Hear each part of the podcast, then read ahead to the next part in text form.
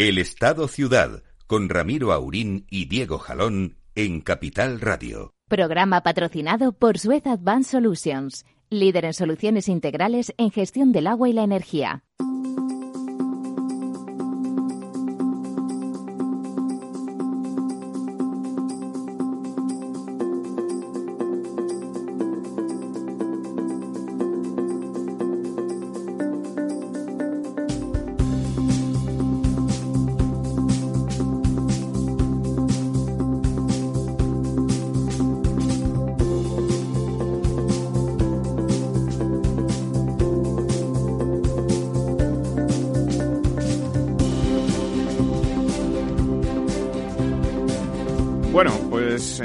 Días, aquí estamos otro miércoles cuando pasan casi seis minutos de las once de la mañana. Tenemos aquí en el estudio a don Lorenzo Dávila. Buenos días, Lorenzo. ¿Qué tal? Buenos días, don Diego. Y tenemos por teléfono a nuestro director, don Ramiro Aurín. Ramiro, buenos días. Aquí estamos, como un solo hombre, aunque somos tres. Aunque somos tres y, vamos a ser incluso cuatro porque también contamos hoy con eh, la presencia virtual de don Ramón Tamames. Buenos días, Ramón. Hola, muy buenos días, Ramiro. Eh, Ramón ha estado hoy en eh, los desayunos del Palas en un acto muy interesante con la ministra Teresa Rivero, Rivera y, cuéntanos, Ramón, ¿qué, ¿qué se ha dicho por ahí? Pues mira, la verdad es que la reunión ha sido un poco decepcionante, porque estaba la ministra chilena, que se llama Carolina Smith, y se ha dedicado casi un cuarto de hora a hablar de Chile sin entrar en el tema principal. Todos sabemos que en Chile hay muchos problemas y lo que quedó claro es que como ministra del señor Piñera, pues no reconoció en realidad la falta de perspicacia del señor Piñera para los temas sociales se le ha precipitado una crisis tremenda porque en Chile, a pesar de que ha progresado mucho, pues hay mucha desigualdad. Y precisamente es cuando se progresa un poco, cuando se aprecia más la desigualdad, claro. Y entonces ha dedicado mucho tiempo a eso y de la conferencia pues ha hablado muy poco. Las novedades principales por parte de Teresa Rivera, que se ha ajustado más al título de la, de la presentación, pues es que España va a pedir formalmente que todos los miembros del Acuerdo de París se comprometan a que en el año 2050 pues haya una total neutralidad sobre el carbono, es decir, que ya las emisiones netas sean cero. Y eso lo dice además España, sobre todo planteándolo primero a los 27 o los países que sean de la Unión Europea, que, que haya, hagan como de adalid, como de adalides, como heraldos del deseo de, poner el planeta en condiciones. Y ahí estuvo muy bien doña Teresa, la verdad. Luego le preguntaron también el coste de, del, del episodio para España. Habló de 50 millones de euros, es una cifra considerable. Y también hay inquietud por la manifestación del 6 de mayo, por la, perdón, del 6 de diciembre por la, por la castellana. Eh, ella estuvo templando gaitas, por así decirlo, que todo va a ir bien pero la mayoría de la gente me da la impresión de que pensaba que esa manifestación va a ser muy conflictiva, no solo por temas internacionales, sino también seguramente por temas más domésticos que los internacionales. Eh, muy bien, Ramón. Cuéntame. yo, yo le iba a preguntar que qué iban a hacer con, con Estados Unidos, que se desengancha del Acuerdo de París, lamentablemente es una vergüenza, es el segundo país más contaminador, y luego China, que sigue construyendo eh, centrales térmicas de carbón a tutiplén. Es decir, eh, para ellos hasta el año 38 no empiezan a disminuir las emisiones, y yo creo que eso hay que ponerle un veto, porque si no nos metemos ya. Bueno, las previsiones de las Naciones Unidas es que vamos a subir tres grados. Tres grados para el 2050 lo cual sería terrible. Eh, eso te iba a preguntar, Ramón, ¿qué, qué, te parece, qué, papel puede tener esta cumbre o para qué sirve una cumbre del clima en el que no están presentes, digamos, los dos mayores o los dos más grandes potencias eh, actuales, ¿no? Sí, China eh, sí estará presente, pero de una manera un poco vergonzosa, si, sigue contaminando a, lo que le da la gana, como siempre, ¿no? A base de bien. Y luego Estados Unidos, que es la segunda contaminadora, que se marcha y se desentiende por, por completo de la suerte del planeta en temas de calentamiento global y cambio climático. Esos dos temas no se han tocado para nada en la sesión de hoy. Y luego se, yo iba a preguntar, ¿y qué pasa con Greta? ¿Llegará en el catamarán? ¿La van a dejar entrar? Y la contestación, que a otra pregunta parecida, porque la mía no llegó a tiempo, ya cerraron la recepción de, de preguntas, pues es que es una ciudadana privada que se le va a dar un trato considerable, porque ya el secretario general de las Naciones Unidas en Nueva York la ha distinguido con un trato especial. Pero vi un poco tono desplicente, un poco displicente con, con Greta, que indudablemente capitanea el sector juvenil con una fuerza hasta ahora no, no prevista e impresionante. Eh, em, Ramón, ¿hasta qué punto si, si, Estados Unidos y China no hacen, porque digamos que el esfuerzo de, no hacer emisiones o de no eh, tener emisiones de carbono, eh, digamos que resta un poco a la competitividad de los países, ¿hasta qué punto si Estados Unidos y China no hacen este esfuerzo van a ser cada vez más potentes y los demás estaremos cada vez en peores condiciones para competir con ellos? Que más que es un problema político. En Estados Unidos Trump es un negacionista, dice que no pasa nada, que estamos en el mejor de los mundos posibles, como decía Pangloss de Voltaire en Candide, eh, y punto. Y desprecia todo lo demás, en cierto modo, porque el lobby de los fósiles, del carbón, el lobby del petróleo y del gas, pues le, están apoyando descaradamente a Trump. Y luego en China yo creo que hay una especie de desconfianza todavía de Xi Jinping con su célebre modelo imperial de crecimiento y no se fía todavía demasiado de las de las eh, renovables, aunque es cierto que China en renovables está avanzando para convertirse en el primer país del mundo, eso es cierto también. Pero Ramón, la pregunta de Diego me parece particularmente pertinente. Es evidente que, que hay un coste económico, hay un esfuerzo totalmente justificado, estoy de acuerdo contigo, pero que vamos a perder los demás, que ya estamos por detrás. Aquí te cojo, aquí te mato. Ah, no es eso, hay unas planificaciones que las centrales se van amortizando, las centrales de carbón, hay un plan en, general y se van construyendo las renovables. Por lo tanto, no es un problema económico imposible es un cruce de inversiones y de desinversiones y se ha calculado y, y lo que va a hacer es crear empleo y abaratar el precio de la energía con una energía limpia. O sea que la operación no puede ser mejor. Lo que pasa es que eh, los lobbies tienen miedo a que les quiten el predominio, la supremacía de los fósiles en el mundo, empezando por Rusia, por, la, por Arabia Saudí y siguiendo por Estados Unidos en cierto modo. Perdona, sí, lo que tú dices es así, y como hablamos de economía no tengo ninguna duda ni, ningún interés en llevarse la contraria, eso quiere decir que en el medio plazo la competitividad la vamos a ganar los europeos y los que sí nos sumemos a la transformación. Desde luego, desde luego. Los costes de la fotovoltaica han disminuido un 80% en 10 años.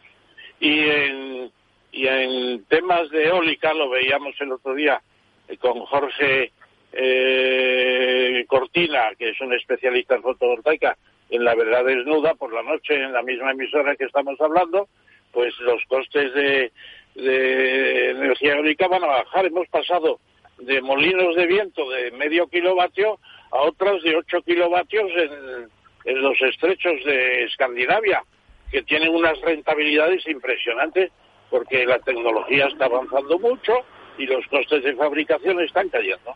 O sea, yo tampoco digo que sea el mejor de los mundos posible, pero las, eh, las renovables son el futuro indudablemente, indudablemente. Y, luego pues hay planes a nivel nacional, en cada caso a escala nacional, para simultanear la amortización de nucleares, de termoeléctricas, etcétera, al tiempo que suben, suben las las eh, renovables, o sea, hay una planificación, no es aquello de nos hundimos con la capa puesta, ¿no? por decirlo de la forma más elegante. Muy bien, Ramón. Oye, pues te agradecemos mucho que nos hayas eh, explicado todo esto y que nos hayas contado tus opiniones sobre el cambio climático y esperamos contar contigo en... Última cuestión. ¿Por qué España no ha asumido un papel más importante? Somos los caseros del encuentro, pero no tenemos la dirección del encuentro y por lo menos tendría que haber habido una codirección España-Chile. Y además Ramón, creo que la ¿usted señora... invitado ¿Va a poder usted asistir a, a la COP? ¿Perdón? Si va a poder usted asistir a la COP. Naturalmente, le he pedido un pase a doña Teresa Rivera y espero que me lo dé entre hoy y mañana. Muy bien, pues eh, contaremos contigo, Ramón, para que nos vayas contando lo que, lo que por allí se, se, se vaya produciendo. Pueda, en la medida que pueda, con todo gusto. Un abrazo. Muchas gracias, Ramón. Un abrazo. Bueno, Ramiro, y, y cuéntanos, ¿dónde estás tú? Bueno, yo estoy ahora camino del, del Congreso de los Diputados, donde hoy tenemos una sesión eh, organizada por AGA y AEAS, que son las dos organizaciones De gestores del agua, ¿no? patronales, sí, las organizaciones gremiales del agua, eh, para hablar justamente de eso, que una cosa es predicar y otra dar trigo.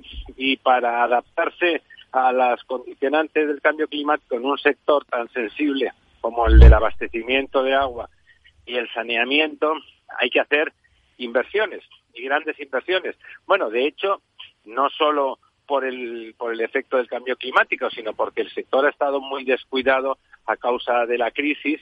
Y bueno, como, como el populismo menudea, lo primero es que no se tuviera que subir ni un céntimo el precio de un bien tan precioso como el agua, que es en España barato, hay que decirlo, pues entonces las inversiones se han, se han dejado de lado, inversiones mínimas en mantenimiento.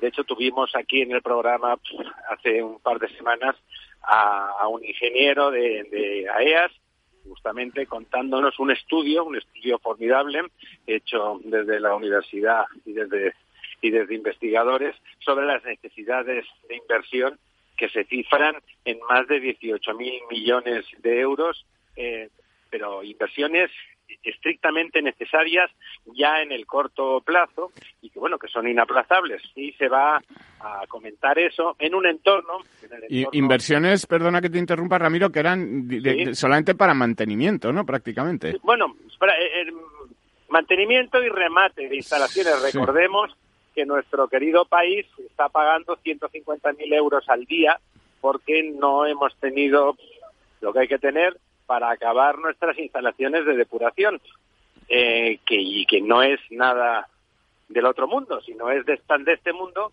como que es una directiva que la mayoría de los países de la Unión Europea ya han acabado de cumplir y que en un país como el nuestro, cuya primera industria es el turismo, la idea de que las aguas residuales no están perfectamente depuradas antes de volver a los cauces naturales, pues es una barbaridad. Y al mismo tiempo que si eso se hace bien, esas aguas depuradas con un esfuerzo adicional pequeño, no mínimo, pero no no tan no tan grande, se pueden reutilizar completamente, con lo cual estamos hablando de muchos hectómetros cúbicos que, que quedan a disposición, que es una creación de recurso, de recurso agua en estos momentos en que el cambio climático, lo que nos dicen los estudios, es de que el recurso va a menguar, que va a llover menos va a llover peor. Ayer en una reunión en Sevilla, una, una física especializada en, en meteorología brillantísima nos explicó muy bien cómo la cantidad de precipitación está reduciéndose relativamente poco, reduciéndose, pero no tanto, pero lo que ocurre es que se concentra en menos días y por lo tanto es mucho menos aprovechable Que llueve peor, ¿no? Que llueve mucho peor y esa cruzada que usted y yo llevamos desde hace tanto tiempo de que hacen falta infraestructuras de almacenamiento, eh, mejorar las que tenemos, es decir, embalses en general, mejorar los que tenemos y hacer más si fuera menester y buscando bien el lugar, es cada vez más necesario, porque como llueve de forma más concentrada, el momento en que llueve hay que guardar ese agua que tanta falta nos hace. Y en eso estamos, estoy cerca ya del Congreso y, Ah, ya, habrá ya contaremos. ¿Habrá presencia del gobierno en funciones en este acto del Congreso? Pues, pues no se sabe, ¿no? No se sabe muy bien. Nos han cedido el, el- la sala Ernest Lluch, una sala espléndida, y en principio, bueno, se supone que alguien asistirá a, a hacer los honores, como son las empresas, y ahora, pues bueno, el- el- con los amigos nuevos, con los nuevos mejores amigos de- del señor Sánchez y el gobierno, pues no sé si está claro que se puede hablar con las empresas y, sin criminalizarlas y sin decir lo que ellos han pretendido habitualmente, que es la, la municipalización, en lugar de pensar que esa, esa brutal inversión y la gestión de activos nuevos y de tecnologías nuevas, la verdad es que como está mejor es acompañándose de las empresas que más saben de- del tema y que más músculo financiero tienen. Pero bueno, eso Pero ya en- lo vemos el próximo miércoles. En, en AEAS y en AGA hay representación también de empresas, digamos, públicas Sí, sí, o municipales, ¿no? Las empresas públicas.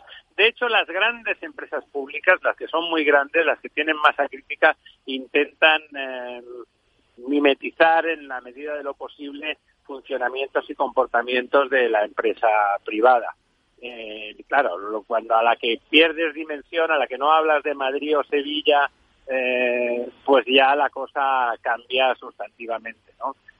Ya no, ya la, la, la, la idea de una empresa pública que gestione pequeñas ciudades o ciudades medianas tiene muy poco sentido. Las economías de escala ahí se disparan a favor de la gestión de las empresas privadas Claro. de forma evidente, ¿no? Y, y ni tan siquiera pueden hacer como hace muy bien el canal Isabel II en Madrid, que es eh, vincularse tecnológicamente a las empresas que más, que mejor, eh, que mejores soluciones le pueden aportar para cada problema nuevo. Eh, cuando la empresa es muy pequeña, al final lo que acaba convirtiéndose en el mejor de los casos es en una repartidora de subcontratas que, que bueno, que no, que evidentemente no, no parece que tenga mucho futuro. Pero bueno, las empresas, el sector en, en pleno, también las públicas, porque las públicas tienen el problema añadido, supongamos que tuviesen delante un gestor competente, las tarifas actuales no permiten la renovación y el mantenimiento de los activos, no permiten la inversiones, nuevas inversiones apenas, y por lo tanto hay que poner eso en un marco de racionalidad general permitiría despolitizarlo y por lo tanto afrontar afrontar esas inversiones que son más que necesarias ¿eh? Son son inversiones que afectan a nuestra calidad de vida inmediata casi casi ya presente O sea que para, para que lo entiendan los oyentes, eh, la situación más o menos es que hacen falta, eh, hablabas tú de una cifra, 18.000 millones, en todo caso... eh, ese eh, estudio que han hecho sí. que parece muy sólido hablaba de 18 Sí, en, en todo caso, una cifra mil millonaria de, de- de- Milmillonaria. de euros en inversiones en infraestructuras que son necesarias ya para que el sistema de agua en España siga funcionando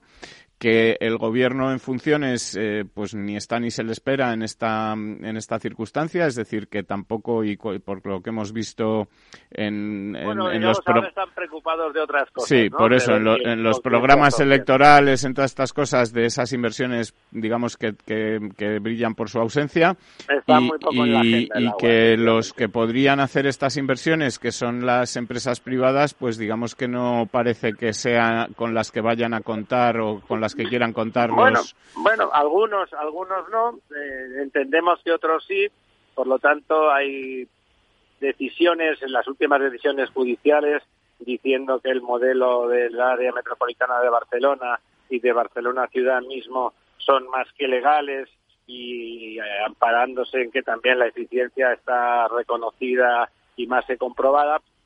Esperemos que lentamente, a base de predicar, aunque sea en el desierto, acaben llegando esas voces donde, donde tienen que llegar. Hay que ser optimistas, porque si no, la verdad es que lo que no se puede es estar predicando y llenándose la boca de, expresiones hermosas y líricas en relación a, al cambio climático y a todo lo que tenemos que hacer, etcétera.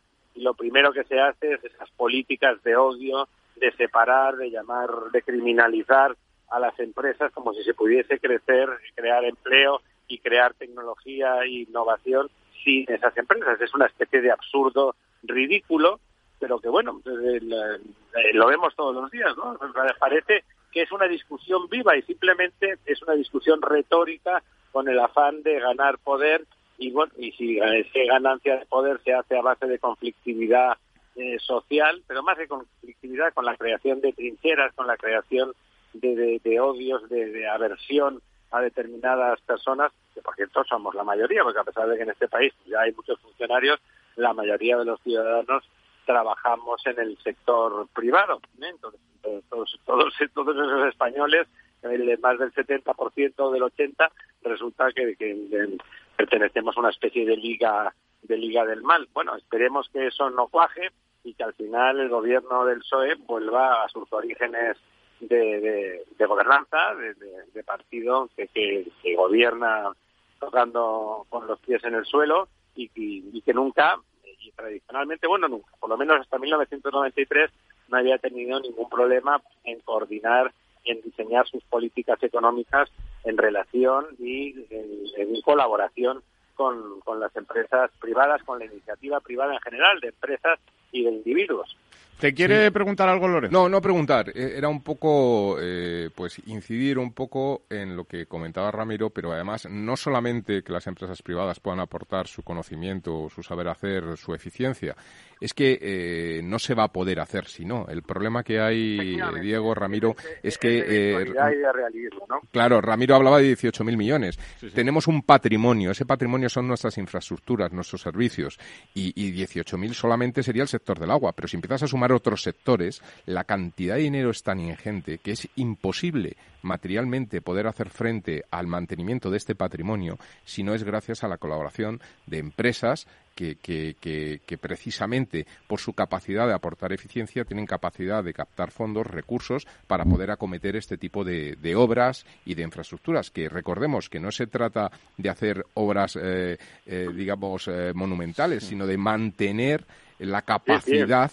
Y, Mantenimiento, renovación y mejora, por un lado, y bueno, y algunas cosas nuevas que habrá que pensar. Sí, pero que las nuevas son, como tú comentabas, Ramiro, encaminadas a cumplir el tema del cambio climático. Sí, sí. Bueno, eh, muchachos, nuevas os dejo en este punto. Muy bien. Estoy a punto de entrar en el Congreso de los Diputados. Que rematen ustedes bien ese, ese estado-ciudad. Muy bien, Ramiro. Pues nada, en el próximo nos cuentas lo que ocurre. Os a ver cómo ha ido la cosa. Pasamos a publicidad y enseguida continuamos.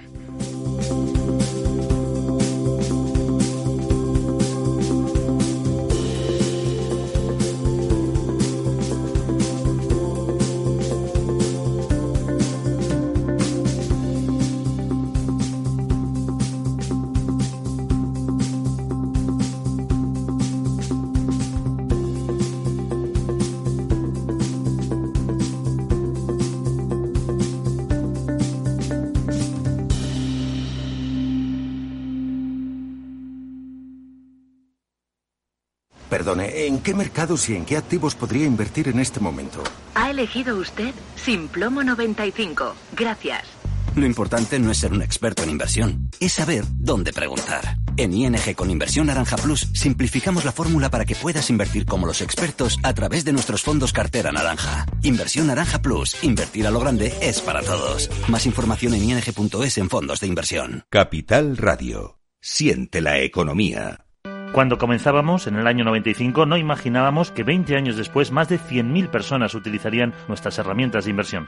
En cada nuevo reto que emprendemos ponemos lo mejor de nosotros mismos. En VisualChart queremos avanzar y por eso hemos lanzado nuestra propia agencia de valores, Esfera Capital. Esfera Capital, un broker de inversores para inversores.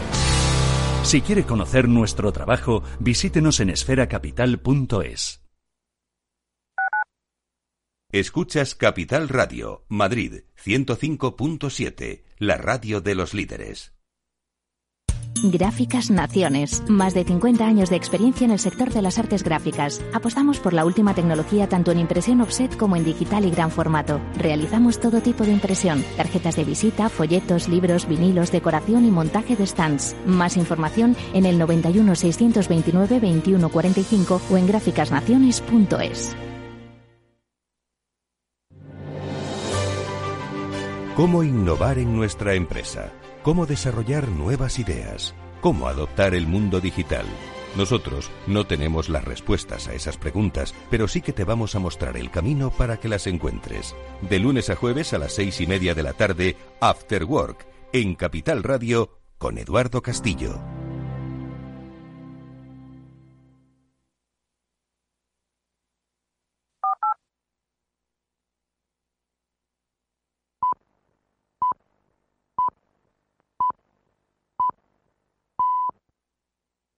El Estado Ciudad, Capital Radio.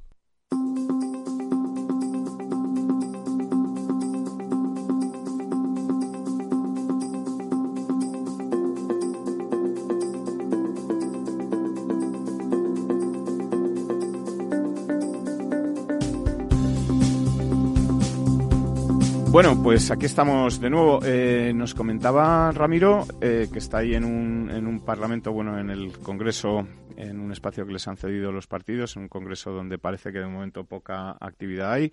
Eh, ¿Qué impresiones tienes tú, Lorenzo, de, que vaya a salir adelante esto del gobierno que plantea Pedro Sánchez, de que vaya a haber otras soluciones, de que vayamos a tener presupuestos, de que se vaya a poder empezar a hacer alguna inversión en, estas infraestructuras de las que hablábamos.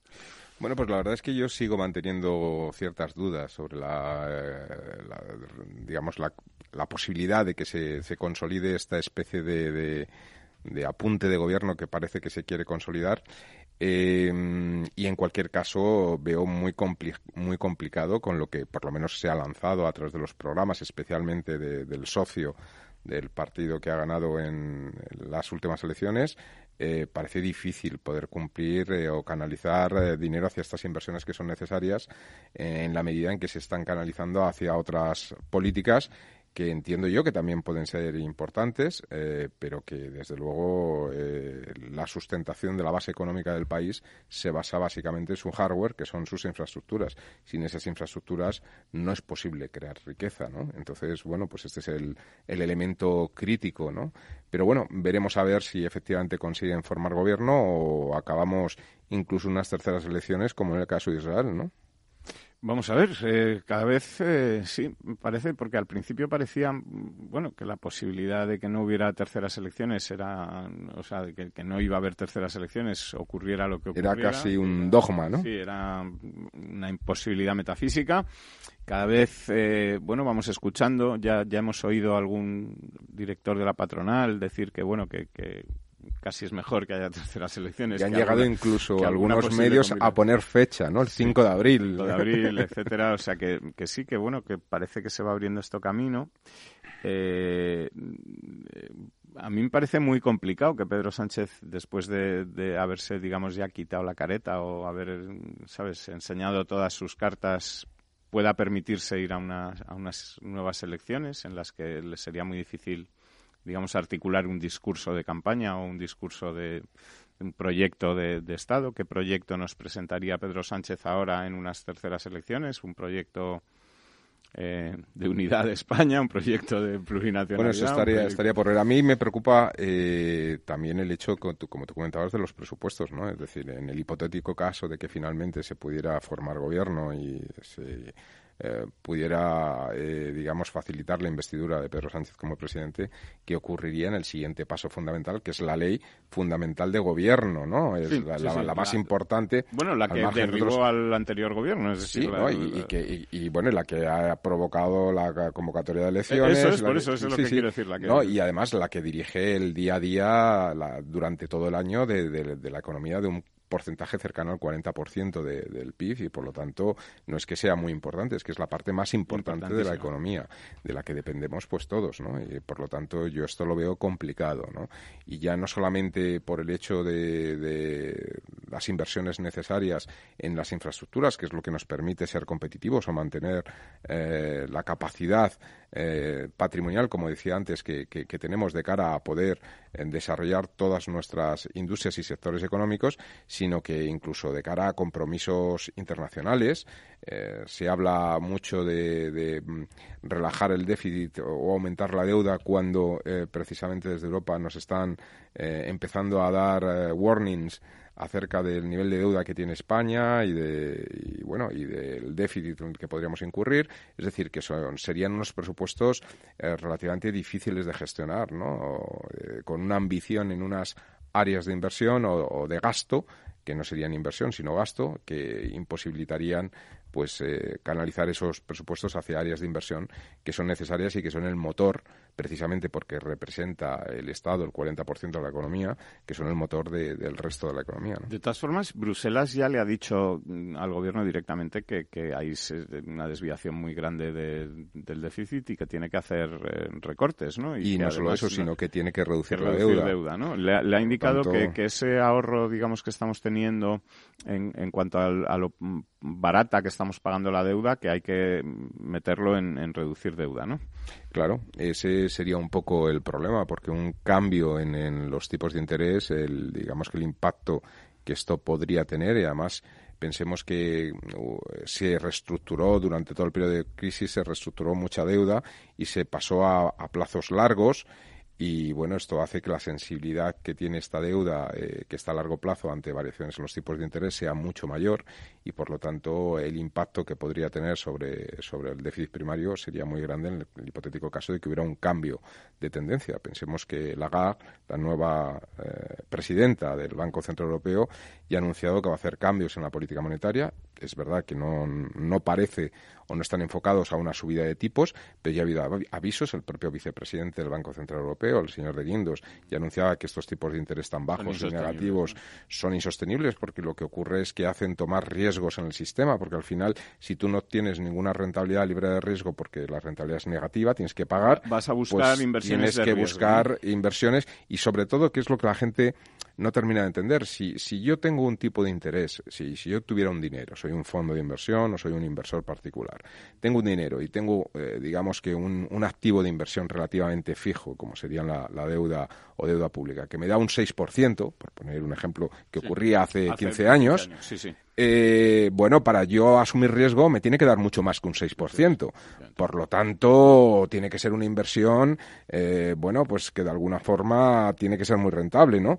Eh, cuando el tipo de interés es muy bajo, me sirve cualquier... Asumimos riesgos a cambio de muy poco, ¿no? Claro, y, y, esa rentabilidad siempre son rentabilidades esperadas, lo cual quiere decir que son como medias eh, que se pueden desviar hacia arriba o hacia abajo. Entonces, es muy fácil que una rentabilidad esperada del 2% pueda acabar en rentabilidades negativas que una rentabilidad esperada del 22%, ¿no?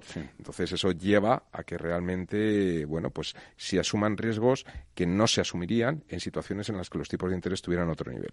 Es verdad que desde el punto de vista al consumo eh, es mucho más barato el endeudamiento, el apalancamiento, incluso desde el punto de vista de la inversión, la parte de deuda, apalancamiento, los mercados están más baratos, con lo cual es una palanca importante. Es, por eso es una base de la política económica, la política monetaria, y es una política expansiva. Pero sin embargo no, está consiguiendo esos objetivos, ¿no? De que, de que pues aumente la inflación y de que aumente el consumo. Claro. que no, se está mm, consiguiendo, ¿no? A pesar de, esos estímulos, digamos que ya no cabe más estímulo. Claro, ese es un poco el tema de esa apertura hacia la política fiscal. El problema es que cuando te abres a la política fiscal, eh, tienes que diferenciar mucho entre lo que es gasto y lo que es inversión. Es decir, hay eh, elementos que son los multiplicadores del PIB, del gasto público, que, es lo que hay que analizar y estudiar. No es lo mismo gastar un millón de euros en, en una cosa que en otra.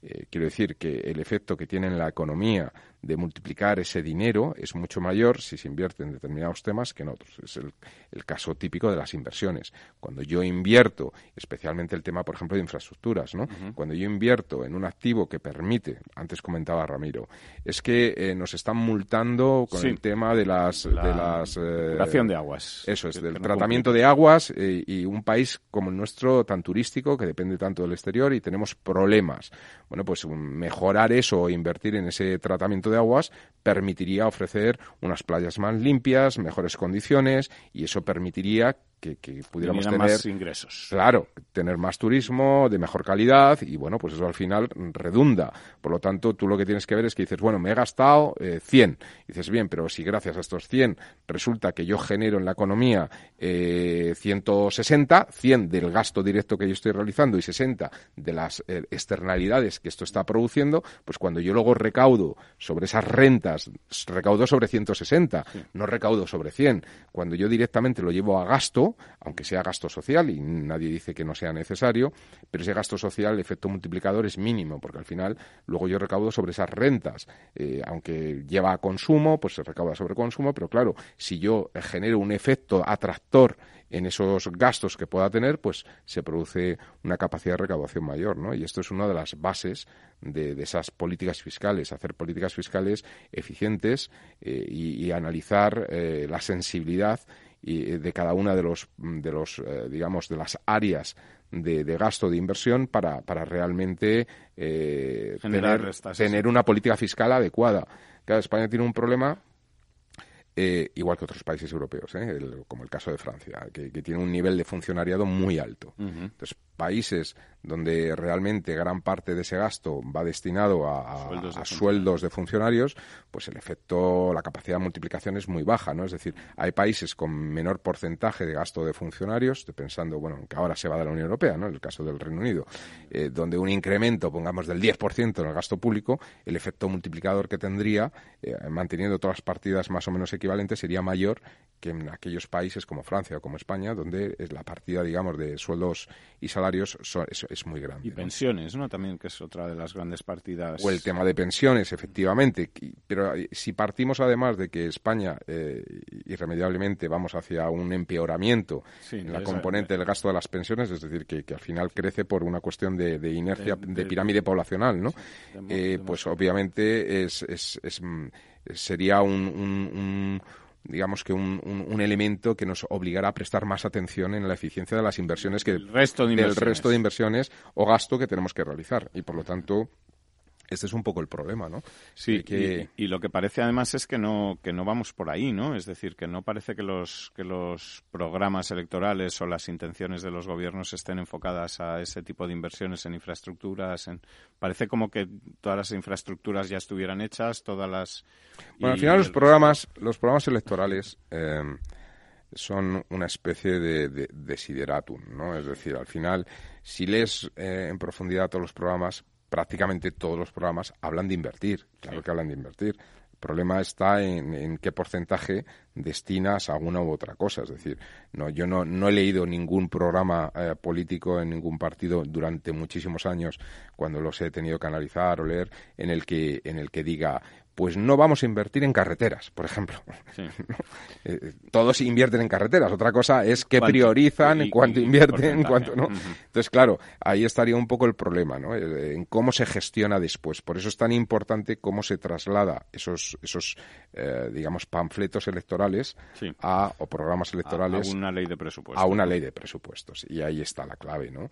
Entonces, porque al final tú ahí tienes que contar con dos, dos, dos patas. La del gasto pero la de los ingresos también, ¿no? Entonces tienes que ser capaz de equilibrar ambos ambos. ¿Y hasta qué punto si se, se invierte en infraestructuras como puede parecer que podría ocurrir si cada uno de estos pequeños partidos eh, que formarían parte del gobierno, estoy pensando en los nacionalistas gallegos, el Partido Regionalista de Cantabria, el Teruel existe, eh, el PNV, etcétera, si cada uno van exigiendo infraestructuras para lo suyo, ¿hasta qué punto sería esto eficaz o, menos eficaz que hacer un plan nacional de infraestructuras en el que se pensara con la cabeza? Bueno, es que esa es una de las grandes barbaridades. Es decir, yo, eh, con todos los respetos hacia Teruel y sin sin eh, digo Teruel porque es, pues la novedad que ha salido y un poco lo que ha llamado la atención en las últimas elecciones. Eh, y, con todos los eh, respetos y, sin negar que, tengan las necesidades que, ellos quieren y además con la honradez de que ellos dicen que cuando han conseguido esas, esas, reclamaciones se retiran de la política, es decir, que no van para perdonar, sino simplemente a, lo mío, a solicitar, pues además son quizá los únicos que de verdad en su programa viene como tasado, en el plan la carretera que va de no sé dónde no sé dónde, el tren que va de no sé, ¿no? la estación de tal, o sea, lo tienen todo como muy pro. Quizás son los únicos en ese sentido más honestos, ¿no? Eh, pero claro, el problema está en los costes de oportunidad. Es decir, bueno, si está muy bien, pero ¿qué cuesta una estación? No, lo sé porque es de los programas que no he leído, ¿no? Pero eh, ¿qué cuesta eh, un determinado gasto una determinada carretera? bien, tanto, bien. ¿Y esa carretera qué supone? El tránsito de cuánta gente. Sí, es esto que comentabas al principio de si luego va a generar esos 100 millones, van a generar 160 o van a generar claro, 80, porque si me dices, no, es que gracias a esa carretera hay un estudio que permite que la externalidad que provoca tocaba unir dos núcleos, digamos, de productores, dos centros de producción muy importantes, uno que está en Valencia y el otro que está en Zaragoza, que puede pasar por Teruel, no sé qué, por poner un ejemplo, ¿no? Eh, pues a lo mejor está justificado, pero es que eso se vería en cualquier plan nacional, como tú dices. Es decir, lo que tendríamos que hacer es hacer una planificación nacional, incluso con una visión de planificación europea, porque estamos metidos de una economía mayor. Y entonces tendremos que ir a las grandes directrices del gran planeamiento europeo y dentro de eso tratar de conectar los. Es decir, hay una barbaridad en la península ibérica y es la ausencia de conexión real entre España y Portugal, por ejemplo. Es decir, eh, bien, lo que pasa que es verdad que eso no depende solo de nosotros. Sí, depende, también de que Portugal también del otro lado. su tramo, ¿no? Pero es una barbaridad por parte de ambos países. Quiero decir, eh, un país como Portugal, que tiene 10, 11 millones de habitantes, con una economía abierta al exterior, eh, una economía, digamos, transatlántica, ¿no? Tanto hacia África como hacia Brasil, histórica, con lazos históricos, que no tengamos la posibilidad de tener una conexión real, potente, con trenes de alta velocidad, trenes de mercancías, con, con, con, con infraestructuras de, viarias adecuadas. Es decir, esto me parece que no haya un puente aéreo en Madrid-Lisboa, por ejemplo, ¿no? Cuando es una ciudad con una importancia eh, creciente, ¿no? Entonces, bueno, pues son temas que, que, dices, eh, en fin, eh, estos son los problemas. Si eso ya lo llevas al microcosmo de, de Teruel, pues llegamos a una situación en la que dices, bien, si nadie discute que no sea positivo y necesario, pero claro, el problema es que si inviertes una cosa, no, inviertes en otra. ¿no? los recursos son limitados y hay que ver Claro, eso es un poco eh, la labor del Estado. Es decir, si el Estado tiene que tener un sistema ferroviario para que una viejecita de un pueblecito de Extremadura pueda coger su tren de alta velocidad, eh, esto ha ocurrido, eh, quiero decir que sea esta, esta imagen que se hizo en la época del gobierno de José Luis Rodríguez Zapatero, de que tienen que estar conectados por AVE todas las provincias, todas las capitales de provincia, bueno, pues es una barbaridad, porque lo que no tiene sentido son provincias donde suben dos personas o tres personas. Estoy pensando el AVE a Huesca, que, al final yo creo que ya ni, ni funciona o funciona sí, no, no, que son estaciones en las que ni siquiera eh, las concesiones para poner una cafetería no las quiere nadie, eh, porque eh, por allí no pasan viajeros. Claro, ¿no? Claro, entonces, entonces, claro, uno pensaría y dices, bueno, pues ese tramo de AVE que va de Zaragoza a Huesca, ¿no? ¿Cuánto ha costado? ¿Qué se puede hacer con todos esos millones? Desconozco, pero es un tramo de unos ciento y pico kilómetros. seguro que pues probablemente ha costado pues cientos de millones de euros, ¿no? muchas cosas. Entonces, claro, ¿cuántos cuántos eh, centros universitarios? ¿Cuántas que es futuro, no? ¿Cuántas escuelas? ¿Cuántos hospitales? ¿Cuántas eh, depuradoras en las zonas litorales españolas? ¿Cuántas presas en aquellos sitios que, no? Es decir, ¿qué se puede hacer, no? Entonces, eso es lo que es el análisis eh, del coste de oportunidad de las inversiones. Si yo me voy y decido irme de vacaciones a Santander el año que viene, no me puedo ir a Málaga. Eh, está claro, estoy en un sitio o estoy en otro. Entonces, pues al final esto es el coste de oportunidad, ¿no? Entonces, bueno, pues insisto, con todos los respetos y reconociendo que puedan tener necesidades vitales en cuanto a que puede ser muy incómodo vivir y que eso puede provocar la España vaciada que se dice mm. ahora, ¿no? Porque la gente al final es una incomodez porque poder ir al hospital necesitas, yo qué sé, moverte tres horas hasta que consigues no sé qué. Pues es posible, pero es un problema que le ocurre a una, dos personas frente a 200 que hay en otro lado que, tienen otro tipo de problemas, ¿no? Entonces... Necesidades resueltas, ¿no? Es evidente y, que además lo que pasa es que la solución, digamos, para, para que se hiciera un plan de estas características con criterios técnicos que no fueran criterios políticos y con lo que tardan en construirse las infraestructuras desde que se proyectan hasta que están en marcha, que muchas de ellas, pues eh, estamos hablando de 10 años o de plazos similares, haría falta un consenso, digamos, en el que los partidos estuvieran todos de acuerdo en que esto es lo que hay que hacer, porque si ahora el PSOE hace uno y luego viene el PP y lo cambia y luego viene el PSOE y lo vuelve a cambiar y estamos como, como estamos con la educación, por ejemplo, como estamos con, con tantas otras cosas, pues tampoco se podría llevar a cabo aunque, aunque se mira, en marcha. Un, un ejemplo que a mí siempre me gusta poner para justificar la política fiscal expansiva que en ese sentido yo soy bastante keynesiano, eh, es un poco en cuando en los, años 40-50, eh, digamos que había un, dentro de los economistas, del establishment de los economistas, había una fuerza muy grande eh, del pensamiento de Keynes durante la, he dicho, los años 30. ¿no? Durante la Gran Depresión de los años 30 se hizo una política fiscal expansiva para tratar de, compensar eh, la caída de, producción y la caída de la economía y uno de los eh, elementos que se hicieron fue realizar una inversión, eh, bueno, Keynes decía, que se hagan que, aunque sea para taparlo no pero que se invierta no pero la, manera en la que en Estados Unidos eh, se realiza por ejemplo el gran canal que conecta el agua desde desde las eh, desde prácticamente el estado de Washington en el norte a todo California, ¿no? Y que llega hasta San Diego, ¿no? Y, bueno, pues todavía hoy, eh, casi 100 años después, eh, el sur de California tiene agua gracias, a, eso, O a la presa Hoover, que si ese, si esa, si esa canalización de agua no se hubiera podido hacer, muchas de las industrias tecnológicas que se han desarrollado en California eh, durante los últimos 40 años no hubieran sido posibles, porque en un sitio sin agua lo que hay es desierto. Entonces, estaría en, otro país. En otro lugar, o en otro país, o dentro de Estados Unidos, en otro estado. Pero desde luego, California, que es en sí mismo es un estado, estamos hablando de la quinta economía del mundo, eh, es un estado en población prácticamente como España, ¿no? Pues, pues esa política, digamos, que hubo de inversión ha permitido no solamente llevar el agua en una época que se necesitaba en los años 30, provocar una inversión que ha reactivado la economía en el momento, sino que ha permitido reactivar la economía durante 100 años, al menos de momento. Es decir, que, claro, esto es lo que digo que es un patrimonio. Es decir, si, esos, eh, si los norteamericanos o los de California abandonaran esa infraestructura o no invirtieran lo necesario para mantenerla en un buen estado, estarían perdiendo un patrimonio eh, esencial para su economía. Y esto es lo que nos ocurre, y esta es la clave, ¿no? Efectivamente. Bueno, pues si quieres vamos a acabar en los minutos que nos quedan comentando, por ejemplo, hablábamos de embalses, hablabas de agua, de canalizaciones, cómo está el tema del agua en España. Porque está eh, lloviendo, ¿no? Hoy está lloviendo.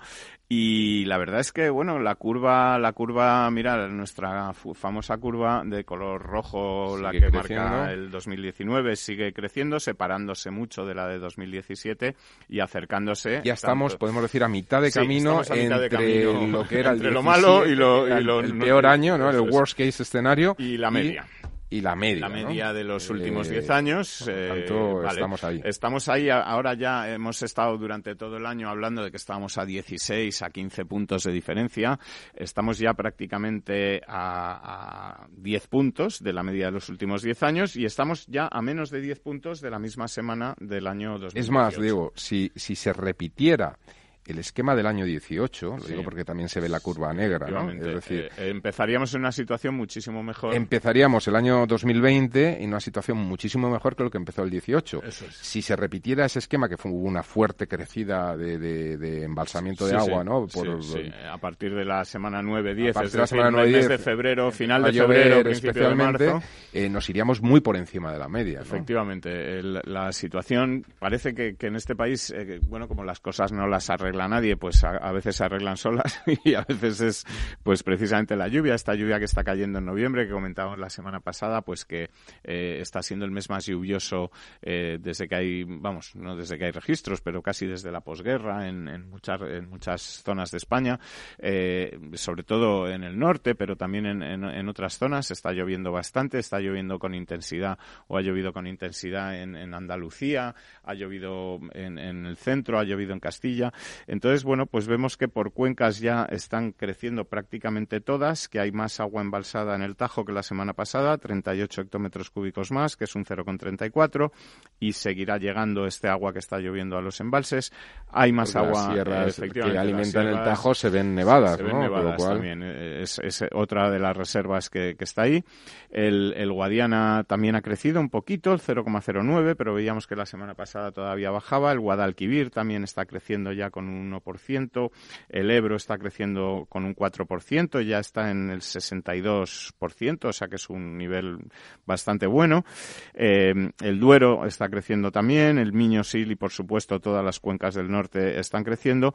Crece también el Júcar y crece también el Segura, lo cual es buena noticia para... Mejor noticia porque son las cuencas más... las cuencas más, estresadas y que están, bueno, pues todavía en niveles muy bajos, de un 26%, pero sí que es verdad que, que la semana pasada ha estado lloviendo por toda esa zona de la cuenca del... Bueno, y llegaron al 23, ¿no? sí, sí, han estado en el 20, en el 20, en torno al 20 y, la verdad es que, bueno, son cuencas que están acostumbradas a gestionar esta, esta pobreza o esta miseria hídrica, pero que les viene bien que, siga lloviendo. Vamos a esperar si, a ver si como tú dices, eh, bueno, a pesar de que este, o sea, o además de que este otoño-invierno sea lluvioso, lo sea también la primavera y la primavera también eh, pues eh, vengan con ese abril aguas mil y con esas aguas que, que, luego hacen que todo esté verde y que, y que haya agua para el verano y que haya agua para, para que los embalses pues eh, nos sigan dando de beber en este país en el que tan extraño y tan difícil es que, que tengamos agua todos los días.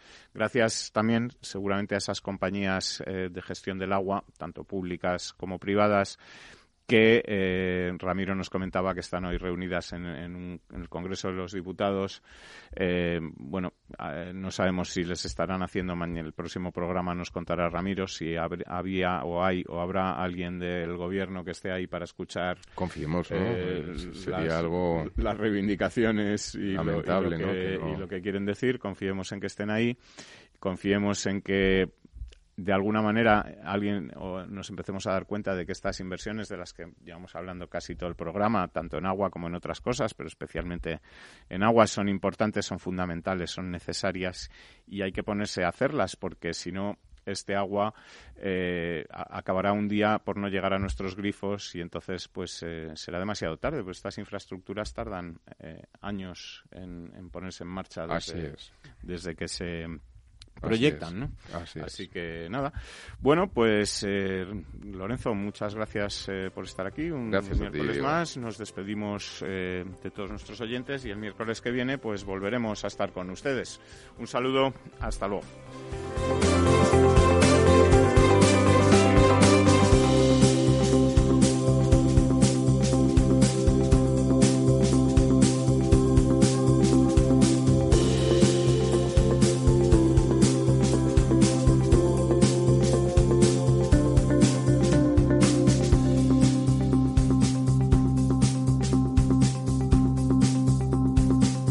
Estado Ciudad, Capital Radio.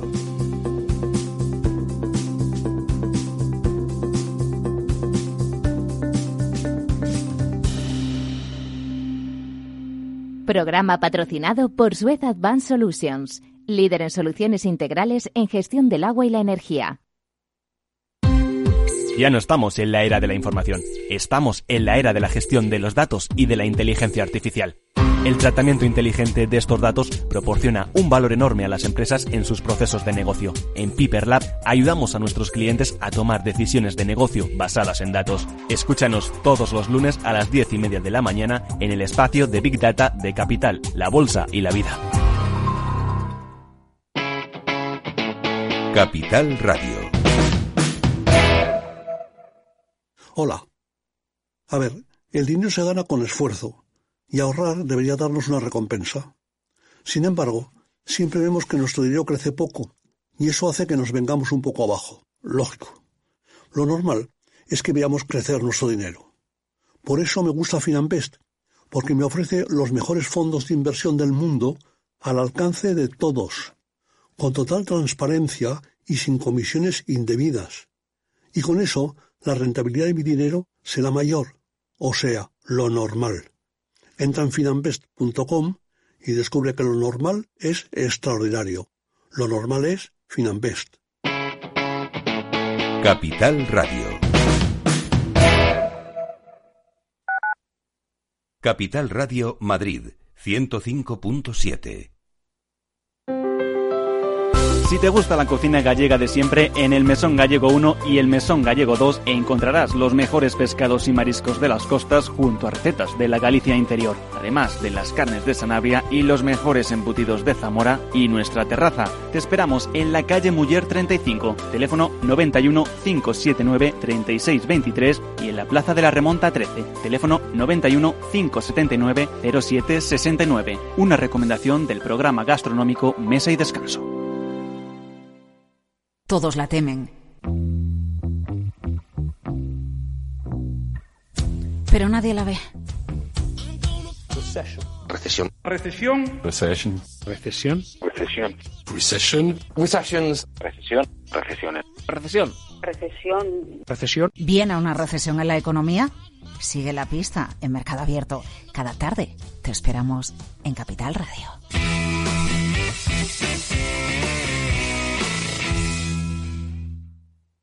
Disfruta de la mejor cocina gallega en Montes de Galicia. Todo un clásico moderno en el barrio de Salamanca. Disfruta de la variada dieta atlántica, de las mejores carnes y pescados tratados con respeto y transparencia y regados con una de las mejores bodegas de la zona. En grupo, en familia o en pareja, Montes de Galicia te ofrece el espacio perfecto en cada ocasión. Esto te estás perdiendo si no escuchas a Luis Vicente Muñoz en Capital, La Bolsa y la Vida. Si Argentina resbala, puede haber un efecto contagio en América Latina y los intereses de las empresas americanas, españolas y europeas en Argentina son importantes, ¿no? Con lo cual yo creo que va a haber un apoyo político importante y eso va a facilitar la negociación. No te confundas. Capital, La Bolsa y la Vida. El original. Con Luis Vicente Muñoz.